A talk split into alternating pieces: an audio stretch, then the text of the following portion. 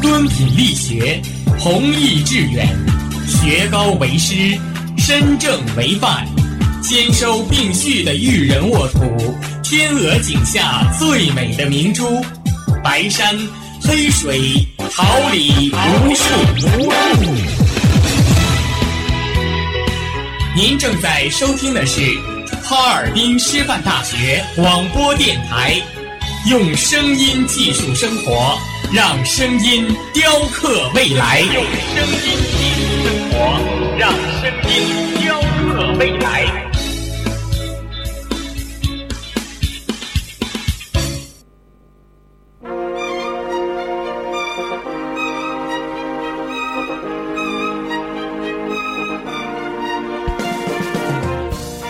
春华秋实，桃李不言。炫动之声，无限精彩。FM 七十六点二。Morning and good night. I wake up at twilight. 让电波在空中回响，让声音重塑梦想。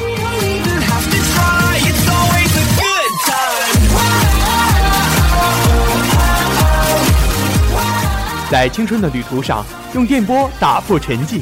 在年少的岁月里，让声音尘封迷茫。我的快乐源泉，我的青春宣言。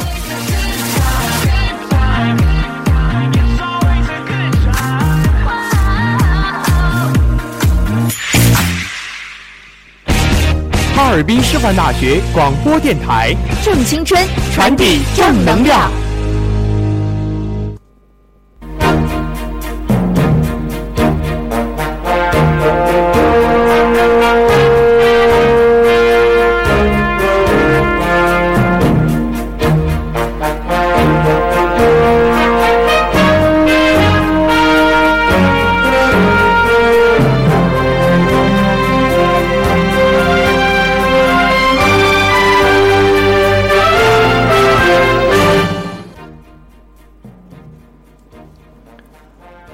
党政时讯，等待成熟的神韵；红色旋律回荡着爱的足音，风云记忆幻化成浓浓的思绪，党史博览凝结成一幅永恒的图景，梦幻曲调唤醒银河瞌睡的流云，以真诚思念编织的爱，在这里随电波传递。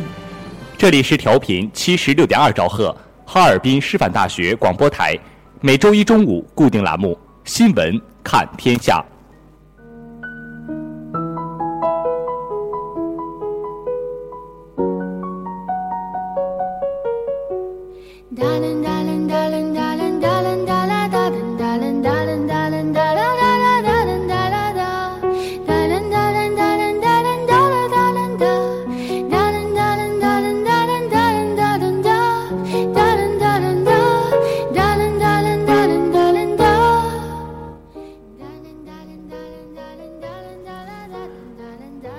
听众朋友们，大家中午好！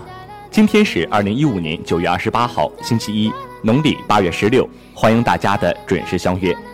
最新的时政新闻，最真实的社会百态，最及时的校园资讯，一切尽在最前沿的新闻栏目《新闻看天下》。我是播音霍世玉，我是播音李明彤，代表监制张天磊，编辑黄子健，导播韩丽，技术部陶然。带给您最真挚的问候。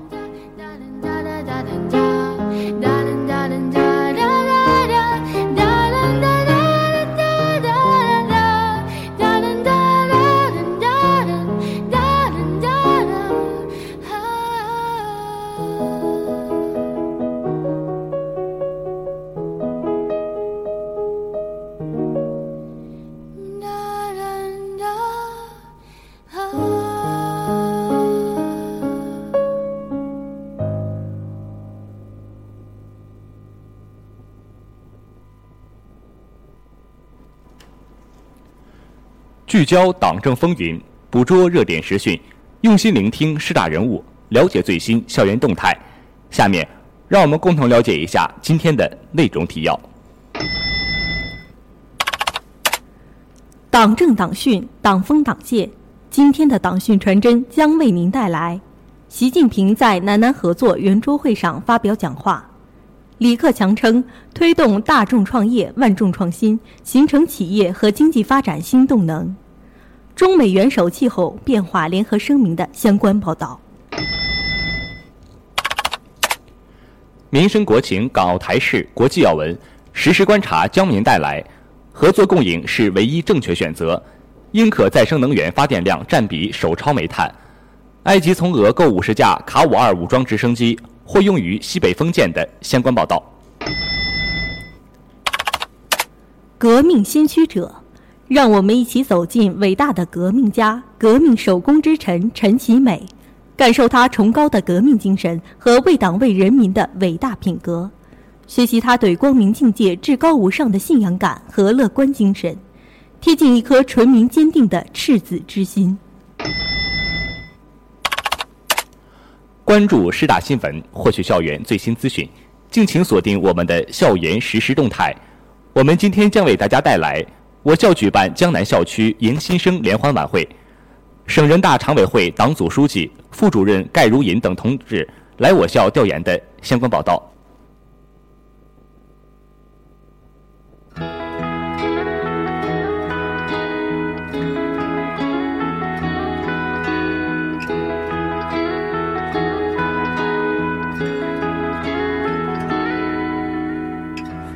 在树林内就如没氧气，在夕阳下寂寥吧，没权利见你。早知高的山低的谷，将你我分隔两地，失去人情味。你那贵族游戏，我的街角游记，天真到信真心太稀。你快乐过生活。中国共产党是我们的执政党。代表最广大人民的根本利益，并在不断的实践中总结经验教训，更好的为人民服务。下面，让我们共同走进我们的第一个板块——党训传真。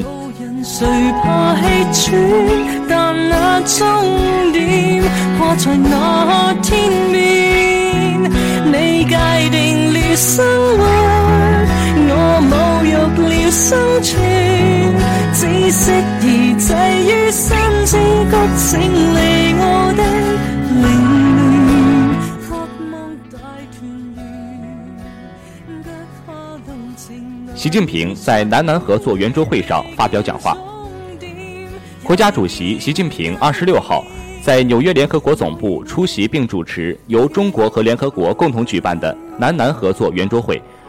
同广大发展中国家等领导人和国际组织负责人总结南南合作经验，共商合作发展大计。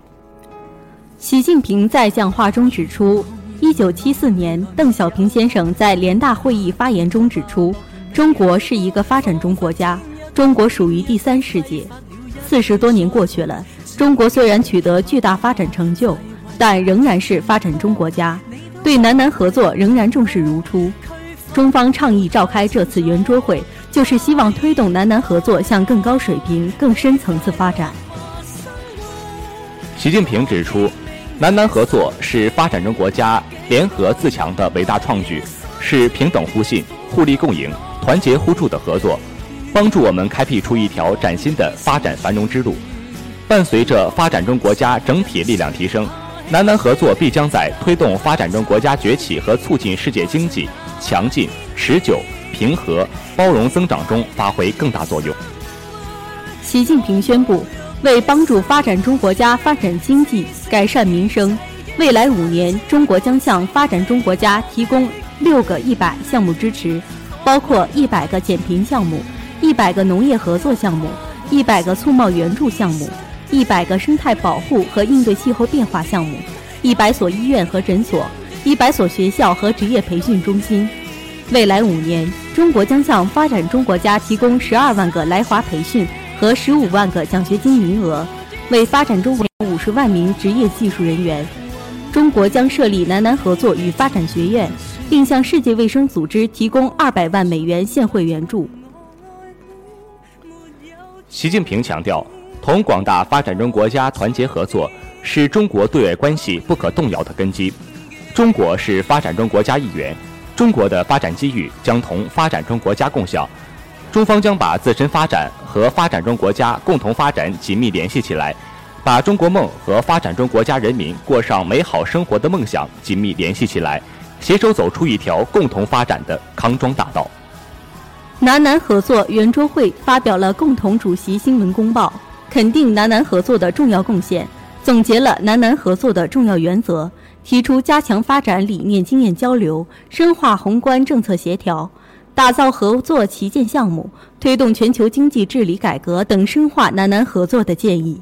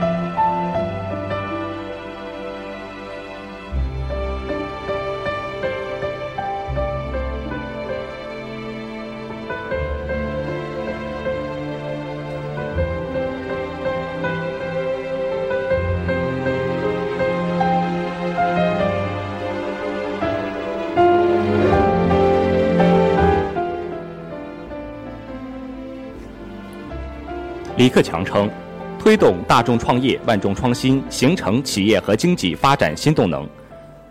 李克强来到曾是建国初期国家重点项目的洛阳矿山机械厂，企业负责人介绍，这里以创客空间模式建立了五个大工匠工作室和十六个工人创客群体，直接参与者达到五百多人，并带动四千多名一线工人成长成才。李克强高兴地说：“这说明国有大企业也可以搞双创。”他勉励工人创客努力攻克重大装备技术和工艺难题，创出中国制造的金字招牌。李克强说：“越来越多的实践证明，大众创业、万众创新不仅是小微企业生存和兴盛之道，大企业通过双创更能够集聚全员智慧，迸发更大能量。大企业也要用双创与小企业更好对接，合作放出创业创新的连环炮。”放大双创效应，要把国企改革和双创结合，发展混合所有制经济，让各类企业共同撑起中国经济的蓝天。他叮嘱随行部门负责人要深入基层调研，了解企业政策需求，更好服务企业创新发展。新型城镇化是扩内需、促升级的重要支撑。在郑东新区，看到这里中高端产业蓬勃发展。并聚集了大量人口就业生活，李克强十分高兴。他还到新郑机场二期考察立体交通枢纽建设情况。李克强说：“中部地区都是人口大省，推进新型城镇化空间广阔，要加快建设机场、铁路等重大基础设施，降低流通成本，推动产业升级。要促进大中小城市协调发展，既兴城也兴业，走出让群众一业宜居的新路子。”考察中，李克强充分肯定河南省经济社会发展取得的成绩，希望按照四个全面战略布局要求，真抓实干，积极推进四化同步，在双创中敢为人先，加快中原发展，促进中部崛起，为我国经济保持中高速增长、迈向中高端水平作出新贡献。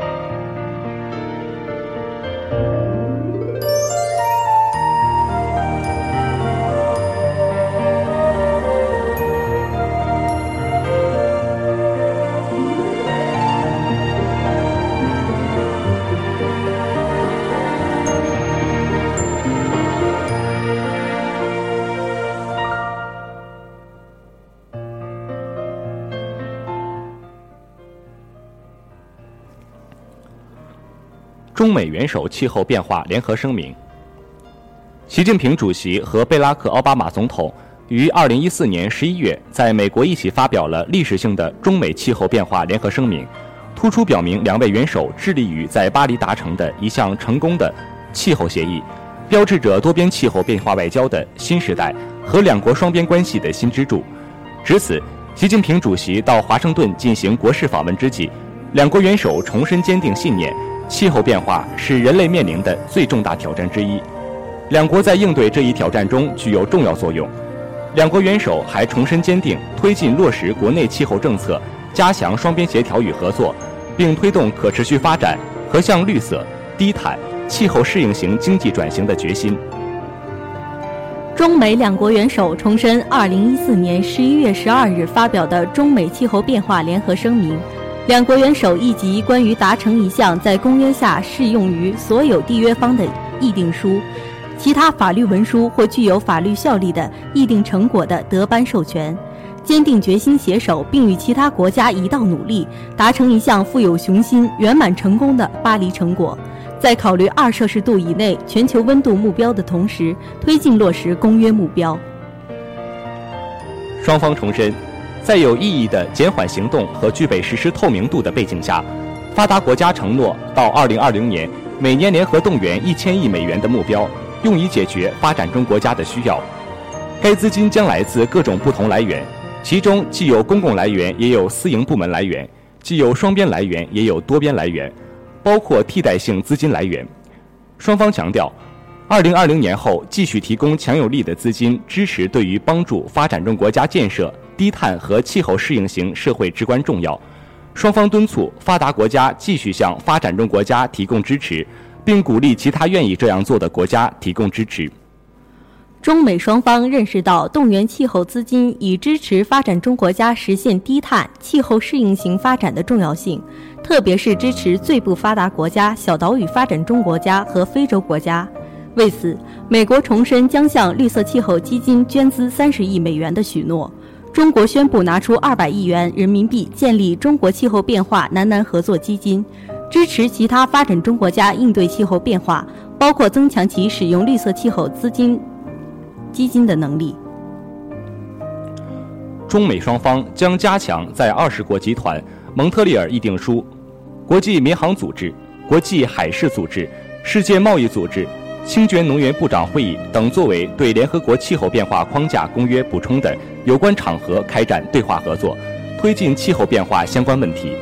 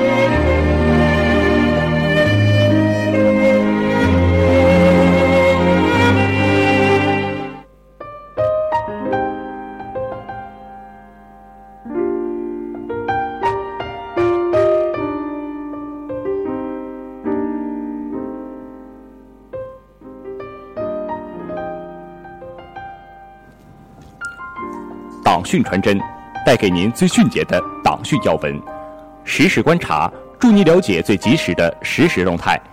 下面，让我们迎八面来风，查内外时事，实时观察，观察不止。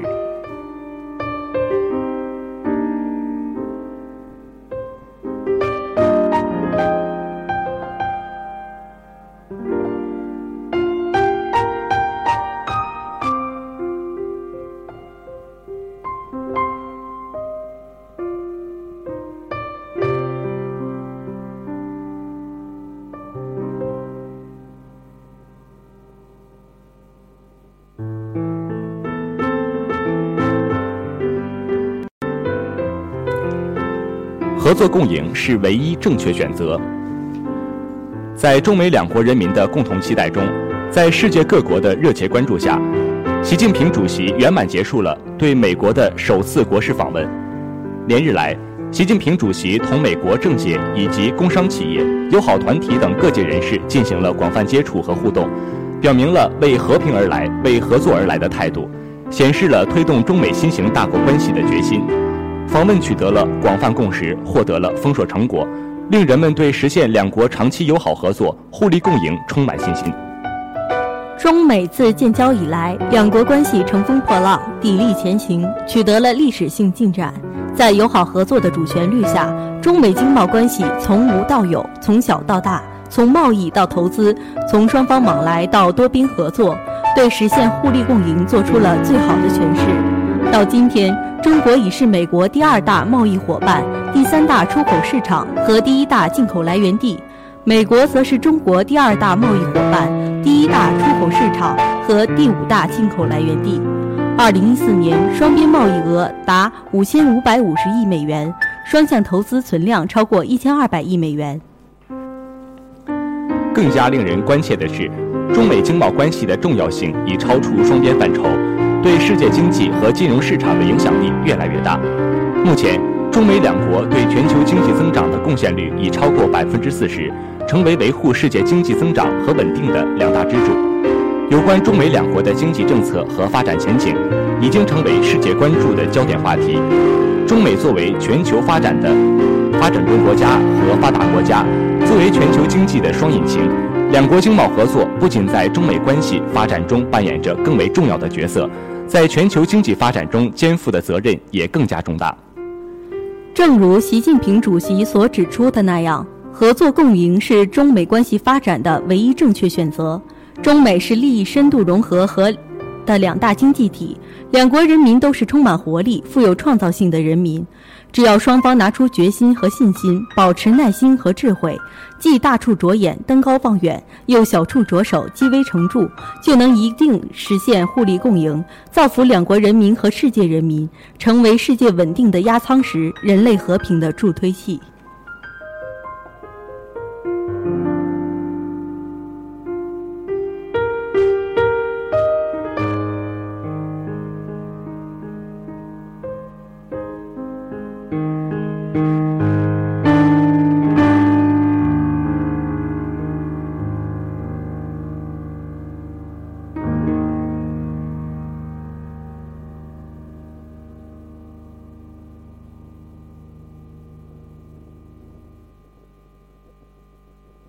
你在南方的艳阳里，大雪纷飞；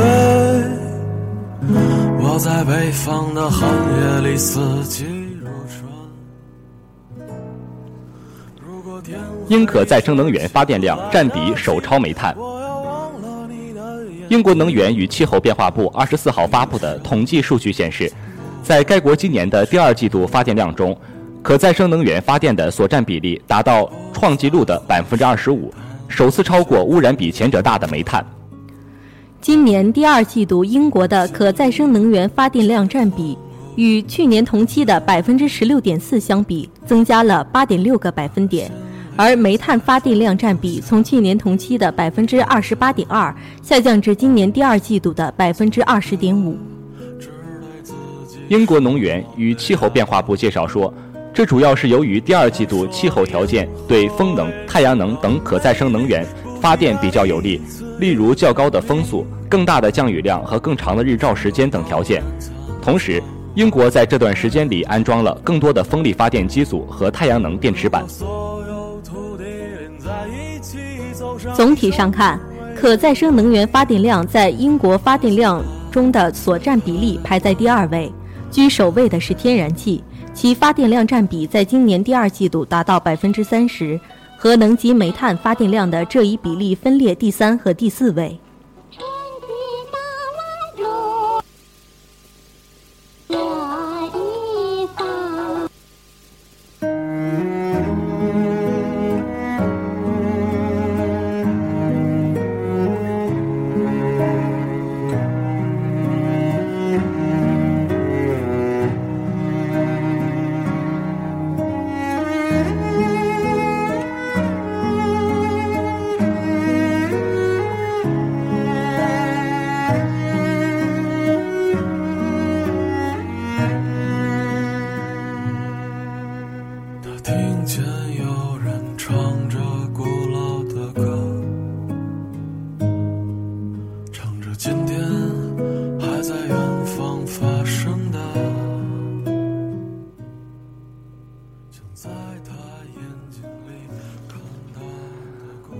埃及从俄购五十架卡五二武装直升机，或用于西北封建。俄罗斯和埃及签署了一份关于五十架卡五二短吻鳄武装直升机的协议。这批卡五二可能在埃及决定采购的原定售额的两艘西北风级两栖攻击舰上使用。消息人士称，这份涉及五十架卡五二直升机的合同已经签署。如果埃及方面需要的话，俄罗斯将供应这款专门为西北风级准备的舰载武装直升机。近日，法国政府同埃及就两艘西北风级两栖攻击舰的购买达成协议。之前这两艘战舰是为俄罗斯制造的。俄罗斯海军消息人士称，俄海军预计在2017年到2018年接收第一架卡五二 K 舰载武装直升机。该型直升机原计划用于两艘西北风级两栖攻击舰，但西北风级被法国方面拒绝交付俄罗斯。俄罗斯直升机旋翼机制造商以及俄罗斯国防部早些时候称。卡五二 K 直升机将用在俄罗斯海军的其他军舰上，并预计卡五二 K 将在国际上有很好的市场。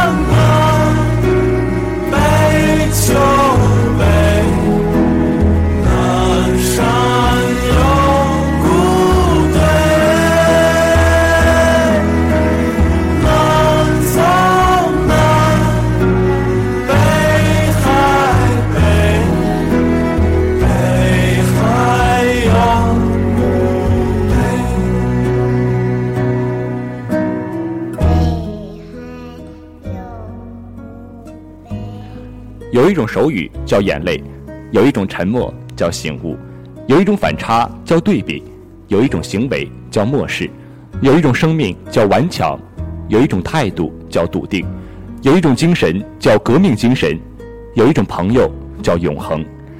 下面，让我们一起走进能够激励你我，能使你心灵洗涤的革命事迹。让我们走出阴霾，迎接阳光，站在巨人的肩膀，勇敢前行。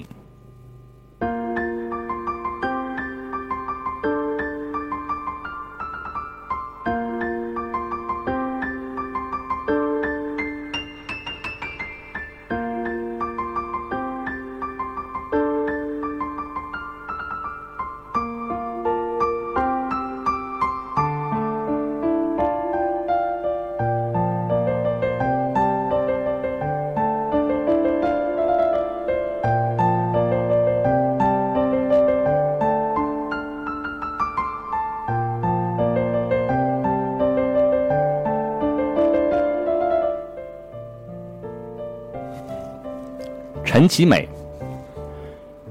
陈其美，字应氏，号乌为，浙江湖州吴兴五里昌人，近代民主革命志士，同盟会元老，青帮代表人物，于辛亥革命初期与黄兴同为孙中山的左右肱骨。弟其陈其彩，字矮氏，兄陈其业，字秦氏。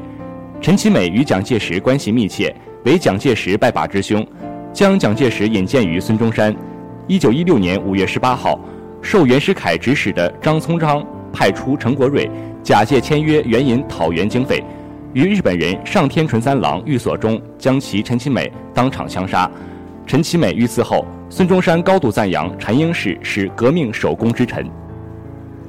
一九零六年夏，陈其美东渡日本，先入东京警监学校学习警察法律。在日本期间，他结识了徐锡麟、秋瑾、张静江、谭仁凤。楚惠僧等大批反清人士，也结交了后来的中华民国元首蒋介石。东，陈其美加入中国同盟会，开始他的政治活动。一九零七年，陈其美改入东滨陆军学校学习军事。同年，蒋介石到东京，入振武学校研习军事，由奉化蒙兄周旦游介绍，认识了陈其美。不久，两人成为至交，并义结金兰。陈其美介绍黄福、蒋介石等加入中国同盟会。一九零九年夏，拟策动浙江起义，因被告密未成，后接办上海天宝客栈，作为江浙的革命机关，并创办《中国公报》《民生丛报》，宣传革命。一九一一年七月，参加谭仁凤、宋教仁等在上海成立的同盟会中部总会，被推为庶务部部长，以推动长江流域的革命运动。十月武昌起义后，发动上海商团、青帮及部分青年与江浙革命力在上海响应。十一月三号，在上海发动起义，起义队伍与驻杭州新军及会党攻克浙江巡抚衙门。上海光复后，被推为护军都督，旋发起组织江浙护军联军攻克南京。一九一六年五月十八日，陈其美在上海被袁世凯的刺客所杀。孙中山伏尸痛哭，悲伤至极。五月二十日，他在给黄兴的信中说：“英士忠于革命主义，任事勇锐，百折不回，为民党不可多得之人。”四天后，他在给日本友人田中义一的信中也说：“陈其美军在沪尽瘁国事，虽经几番顿挫，但该军之勇毅精诚，是为我同志所共同赞叹。”并亲撰祭文，誉为生为人杰，死为鬼雄。湖州碧浪湖畔至今还有孙中山亲笔题写的墓碑，以及成人曲艺、气壮山河等仿表，评价之高，痛惜之情都前所未有。从1906年加入中国同盟会到1916年被刺身亡，陈其美的政治生涯不足十年，却成为民国史上的风云人物。一九二七年，由他介绍参加同盟会的蒋介石建立南京政府。他当年护军都督府的部下有不少身居要职，他的侄儿陈果夫、陈立夫也成为炙手可热的人物，四大豪门家族之一。他因此而身价百倍，名声之显赫几乎盖过了黄兴、宋教仁、蔡锷等人。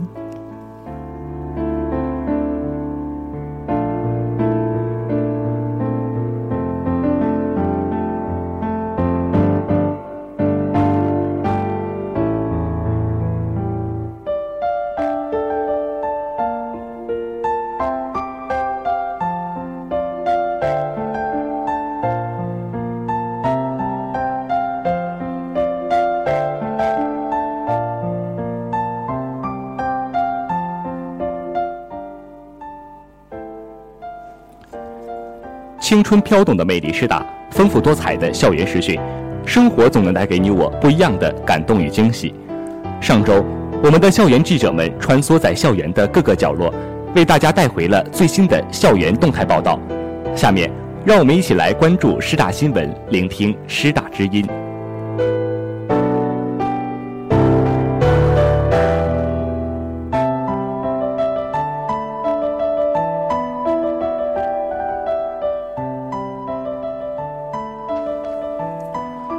校举办江南校区迎新生联欢晚会。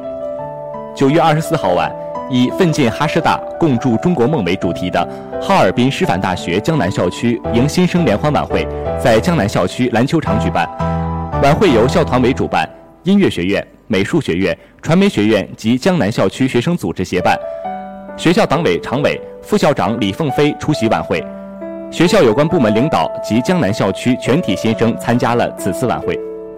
随后，来自音乐学院、美术学院、传媒学院的同学以歌舞、书法、朗诵等多种方式，展现了师大校园的美丽风光以及大学生活的丰富多彩。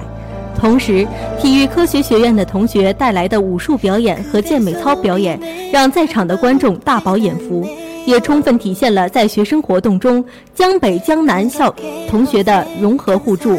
国际交流学院同学演绎的歌伴舞《走四方》，更是为本场晚会注入了国际化元素。整场晚会在一曲《明天会更好》的歌声中落下帷幕。整场晚会节目积极向上，青春热烈，为刚刚走入大学校门的新生们奉献了一场精彩纷呈的视听盛宴，也极大地丰富了江南校区的校园文化生活。在激情热烈的开场歌曲之后。美术学院、音乐学院和传媒学院的有关领导，通过视频短片的方式，表达了对大一新生的祝福和寄予的希望。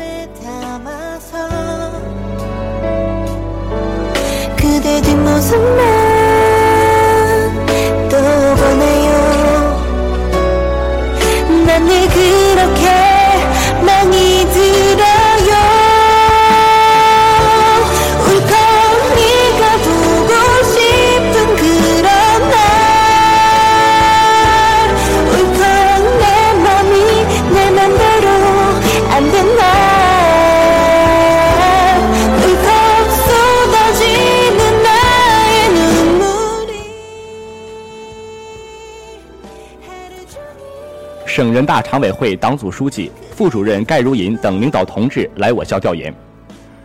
九月二十四号下午，省人大常委会党组书记、副主任盖如银在省人大常委会副秘书长、办公厅主任庞光明、省人大教科文卫委员会主任委员孙玉芝、省人大常委会研究室副主任王俊成、省教育厅党组书记、厅长徐梅等同志的陪同下来我校调研。我校党委书记付军龙、党委常委、副校长徐晓峰、党委常委、副校长马明及相关部门负责同志出席汇报会。汇报会由付军龙主持。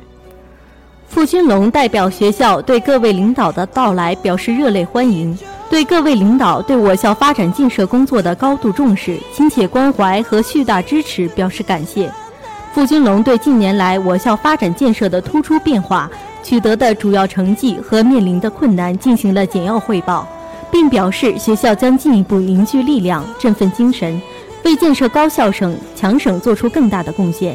同时，也希望省领导能够对高校的发展给予更大的扶持，为高校和我省高等教育的发展提供更为有力的政策支持。盖如银对我校近几年来在基础设施建设、科研工作、党建工作、学生思想政治工作等方面的工作给予充分肯定，对学校服务高教强省、人才强省做出的贡献给予高度评价。结合当前开展的“三严三实”教育，盖如银对高等院校中如何做好进一步学生思想政治工作，帮助大学生树立正确的人生观、价值观和世界观谈了体会和要求。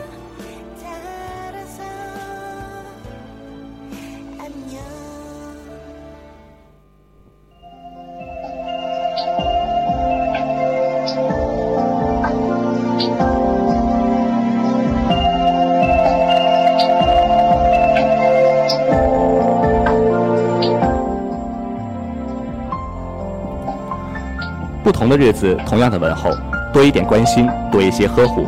下面，让我们跟随新闻看天下的脚步，一同来关注本周的天气情况。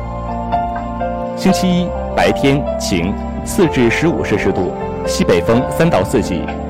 星期二白天晴，八至十七摄氏度，西南风微风。星期三白天阵雨，十至二十摄氏度，西风三到四级。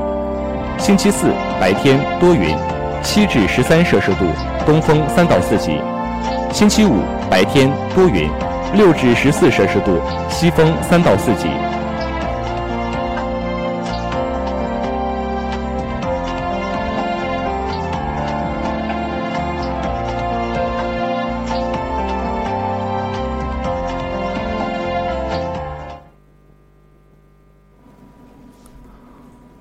色经典，感怀历史。感悟人生，感动心灵。新闻看天下，吹响最迅捷的消息短笛。新闻看天下，奏响最动人的新闻乐章。播音李明彤、霍时玉，代表编辑黄子健，导播韩丽，监制张天雷、李培轩，以及技术部陶然。感谢您中午的准时相约，感谢大家的收听，下周一我们再会。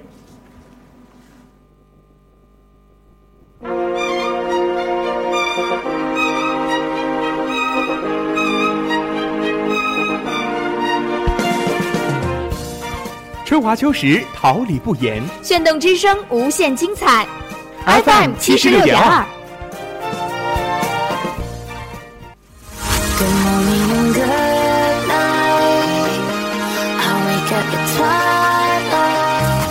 让电波在空中回响。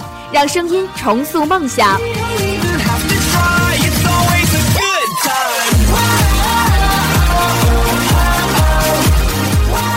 在青春的旅途上，用电波打破沉寂；在年少的岁月里，让声音尘封迷茫。我的快乐源泉，我的青春宣言。